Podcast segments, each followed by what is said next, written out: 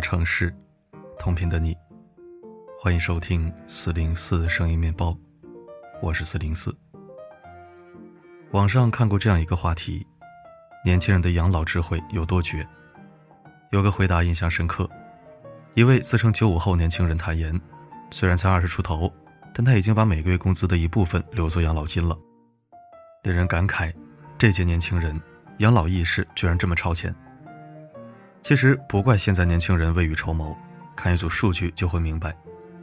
二零二零年，我国六十五岁以上人口达一点九一亿，占总人口的百分之十三点五。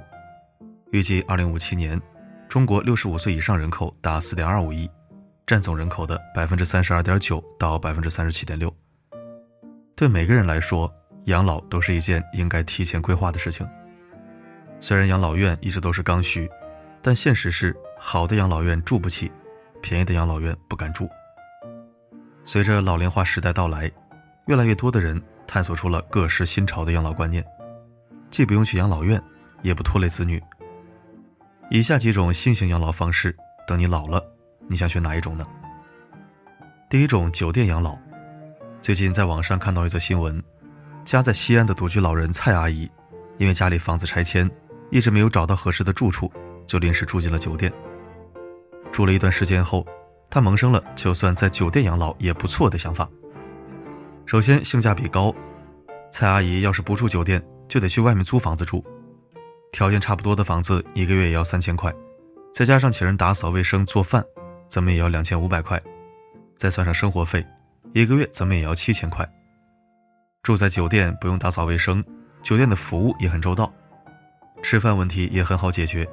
蔡阿姨选择的这家酒店。提供自助早餐，且菜式丰盛，不仅有中餐，还有西餐，还有饭后水果。午餐和晚餐，蔡阿姨会选择吃素食或者叫外卖解决，想吃什么就吃什么，不用买菜做饭，不用刷锅洗碗。其次，进出自由。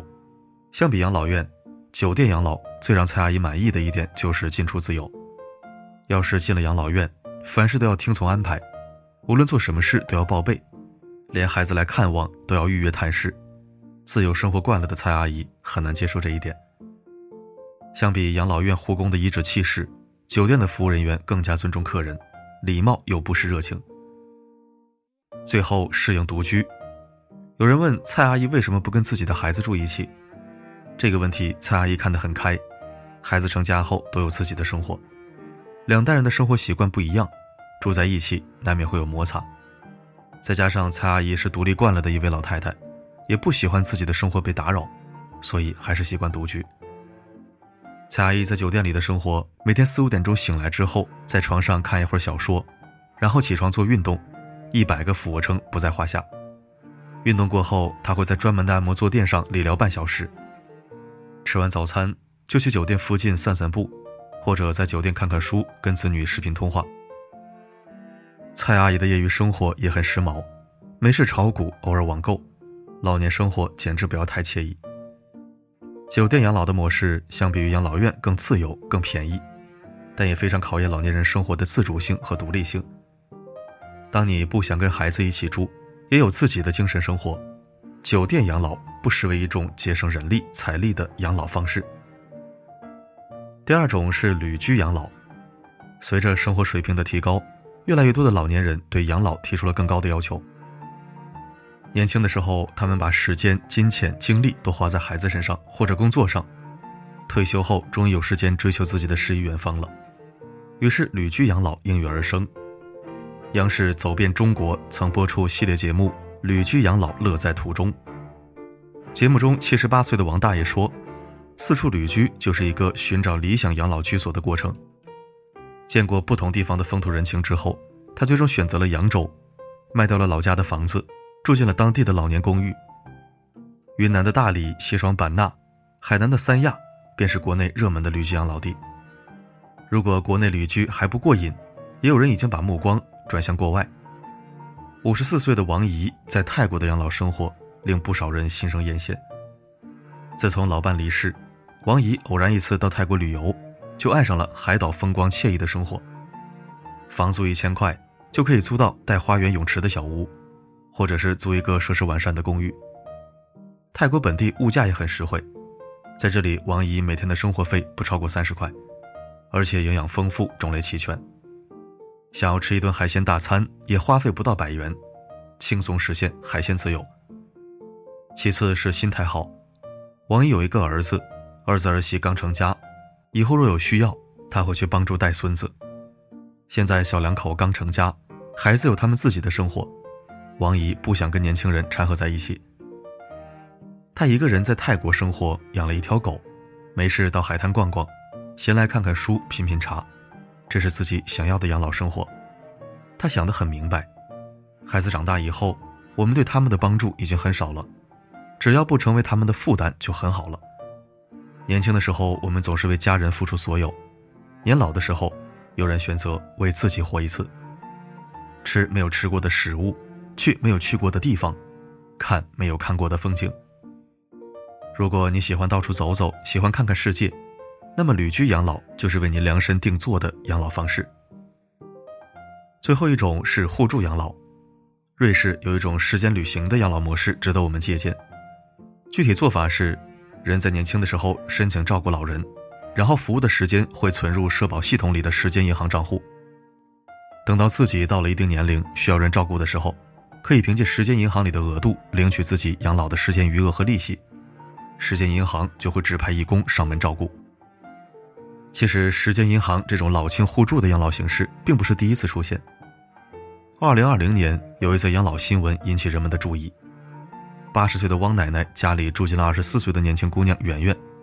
圆圆不需要向汪奶奶交房租，只需要下班后与老人说说话，彼此生活上能互相照应。这对刚毕业的圆圆来说，节省了一大笔租房开支，而汪奶奶。也得到了她想要的陪伴和看顾。这种同居模式是杭州长庆街道推出的老庆互助养老方式。当孩子做不到时常陪在身边，邀请年轻人一同居住，互帮互助，互相照应。但这种模式对互助双方都有要求，如果个性无法互相接纳，那就无法建立互助。相比之下，时间银行的模式更适合普及大多数人。当服务成为一种时间余额。并产生时间利息，付出多少就支取多少，这样公平合理。哦，对了，还有一种是抱团养老。这几年抱团养老已不新鲜。当孩子成家之后，要么工作太忙，要么有自己的生活，剩下父母独自守在家里。有一些老人决定不依靠孩子，找上喜好相投的朋友，过一种互相照应的集体生活。北京有这样一位老人。找到十四位好朋友，在北京郊区合租了两个别墅，过上抱团养老的生活。原本他们都是非常要好的朋友，大家彼此知根知底，性格相投。大家住在一起之后，平时打打牌、聊聊天，想吃什么就一起做饭。做饭的食材都是自己种的，他们在小院中开辟出一片菜地，播种、浇水、施肥，享受着收获的快乐。晚上还会叫上老友。去卡拉 OK 房一展歌喉，或者一起跳跳广场舞，不会的动作，朋友们都会互相指教。平时没事的时候，就拉着老伙伴开着车到周边城市看看，丰富一下退休生活。集体生活最担心的就是发生摩擦，为此他们还事先签订了一份免责协议。如果共同生活中有什么身体疾病，所有的责任将自己承担。想孩子的时候就回家住几天。孩子想过来玩也随时可以过来。养老团的阿姨说，找到了自己想要的养老方式，没有意外的话，打算一直住下去。如果你有一群志同道合的朋友，付得起抱团养老的费用，那么抱团养老会让你体验一段高质量的退休生活。随着社会发展，相信以后会有更多的养老方式出现。看到以上几种新型养老观念，我们会发现。想要过一个舒适体面的退休生活，需要满足以下几个条件：第一，金钱储备。没有足够的金钱储备，就没有所谓的选择权。想要过一个体面的退休生活，就要尽早为自己做打算。对别人再好，不如自己手里有钱，趁尚有余力，为自己的老年开始存钱。第二，身体健康。到了一定年纪，就要保持运动，定期体检。要知道，躺在床上需要人照顾的老年，根本没有生活质量可言。久病床前无孝子。为了老年以后的亲子关系，也要保持身体康健。而且老年的自理和健康，相比请保姆和进医院，已经省下不少钱。第三，适应独立。有很多老人喜欢跟孩子一起生活，但是两代人的生活习惯毕竟差异巨大，住在一起不免引起摩擦。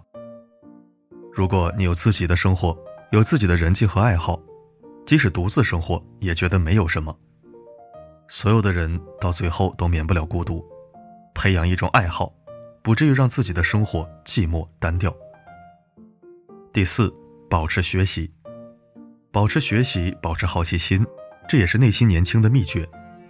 多读书，常看报，多关注这个世界发生了什么，拓展自己的认知，可以防止与世界脱节，做一名思想年轻的新老人。每一位老人都曾年轻，都曾为这个世界做过贡献。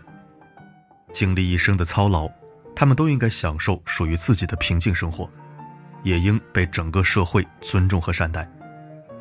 养老的福利需要完善，每个人也应为自己早做打算，早点存钱，提前规划，为人生积下盈余，老年生活才能颐养天年，多姿多彩。愿每个人的老年都能老得舒心，老得漂亮。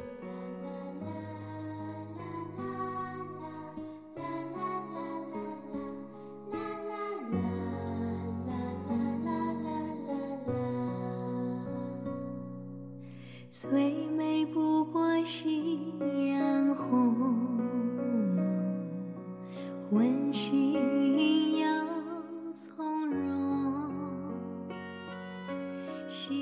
感谢收听。听完这篇文章，你有何感想呢？或者你有没有自己中意的养老方式？欢迎在评论区告诉我和大家。好了，今天的分享就到这里。我是四零四。不管发生什么，我一直都在。